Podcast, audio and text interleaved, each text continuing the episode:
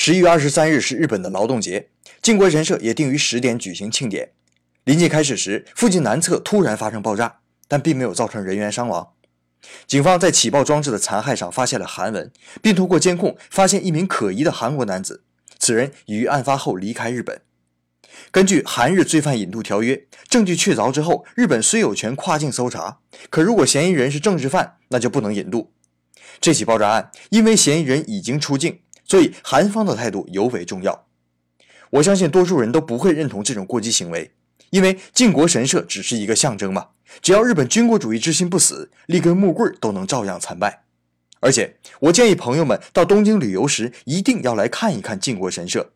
只有到这儿，你才会发现世界上居然还有人把侵略他国的行为定义为帮助落后国家。所以，靖国神社问题从来都不是靖国神社本身的问题。